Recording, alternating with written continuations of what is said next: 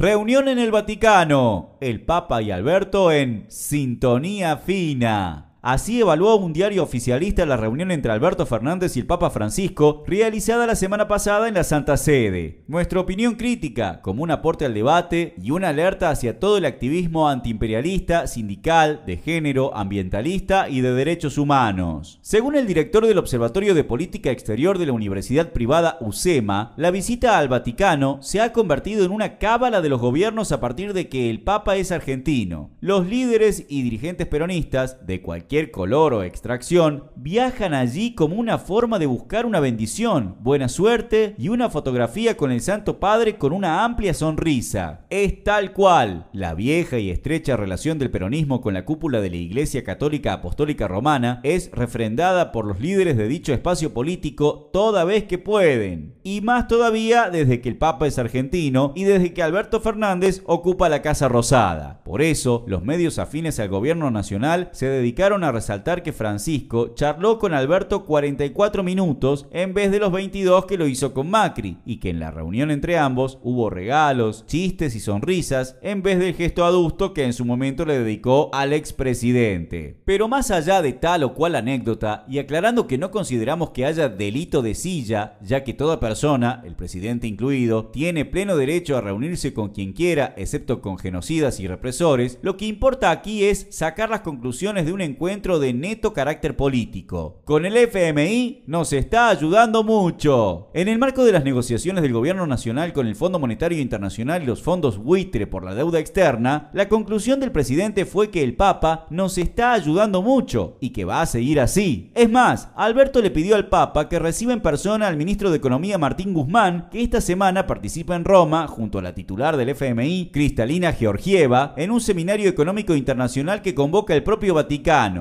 El evento se llama Nuevas formas de fraternidad solidaria de inclusión, integración e innovación. Como la decisión clara de Alberto es renegociar para seguir pagando, eso significa que la contribución papal no apunta a otro fin más que reconciliar a la Argentina con los acreedores y acordar las condiciones de pago de esa estafa colosal que es la deuda externa. Por cierto, a costa de aplicar más ajuste contra el pueblo trabajador. Pero entre el FMI y nuestro país, la única fraternidad solidaria posible es la misma que hay entre el lobo y las ovejas. El Papa, en cuya encíclica Laudato Si, en 2015 hizo algunas críticas al extractivismo, esta vez ni siquiera mencionó el tema en su reunión con Alberto, que promueve a Vaca Muerta como motor del desarrollo económico y les bajó las retenciones a las mineras y petroleras. La Iglesia Católica Argentina también juega un rol activo en la mesa del pacto social que organizó el gobierno de Alberto junto a la burocracia sindical, cuyo objetivo es reconciliar a la clase trabajadora con los capitalistas para aceptar paritarias con techo y sin cláusula gatillo, o sea, perder salario y condiciones de trabajo, mientras que el FMI y los bancos siguen ganando. Por eso, lo único que en realidad nos conviene es que el Papa no nos ayude más. Aborto, no a un proyecto verde celeste. Tras las idas y vueltas del comunicado de prensa, el Papa dejó en claro que no fue él que le recordó a Alberto la hipócrita postura eclesiástica de proteger la vida desde la concepción, sino el secretario de Estado Vaticano. Bajo la fuerza de la marea verde, la presión clerical dinosauria no alcanza para borrar del todo la cuestión del aborto de la agenda presidencial. Sin embargo, sí resulta suficiente para que Alberto ya haya anunciado que su proyecto de ley incluirá tanto el derecho a abortar como a tener hijes. O sea, un proyecto verde celeste. Es una trampa. No solamente porque la opción de parir ya es legal, y en cambio acá lo ilegal es el aborto, sino porque además busca reconciliar a quienes defendemos el derecho democrático decidir con los sectores celestes antiderechos, católicos, evangélicos y políticos que imponen el embarazo forzado y niegan la ESI y todos los demás derechos de género. Los derechos humanos en danza. Ya vimos que días atrás el Papa les envió rosarios bendecidos por él mismo a decenas de genocidas detenidos y procesados ese gesto de quien bajo la dictadura militar, siendo entonces Jorge Bergoglio, desprotegió a dos curas jesuitas villeros y así permitió su secuestro, confirma que también intenta reconciliar al pueblo argentino con quienes secuestraron, asesinaron y torturaron a miles de personas, robaron cientos de bebés y hundieron al país en el peor terror de toda nuestra historia. En forma similar a lo que ocurre con el tema del aborto, la tradición del movimiento de derechos humanos argentino y las convicciones democráticas arraigadas en gran parte de nuestro pueblo no dejan margen político para que, por ahora, Alberto acepte semejante línea, pero sí es una luz roja importante su negativa a reconocer que en nuestro país hay preses políticas. Tan equivocada es dicha postura del presidente que hasta la embajadora argentina en el propio Vaticano, obviamente designada por él mismo, María Fernanda Silva, militante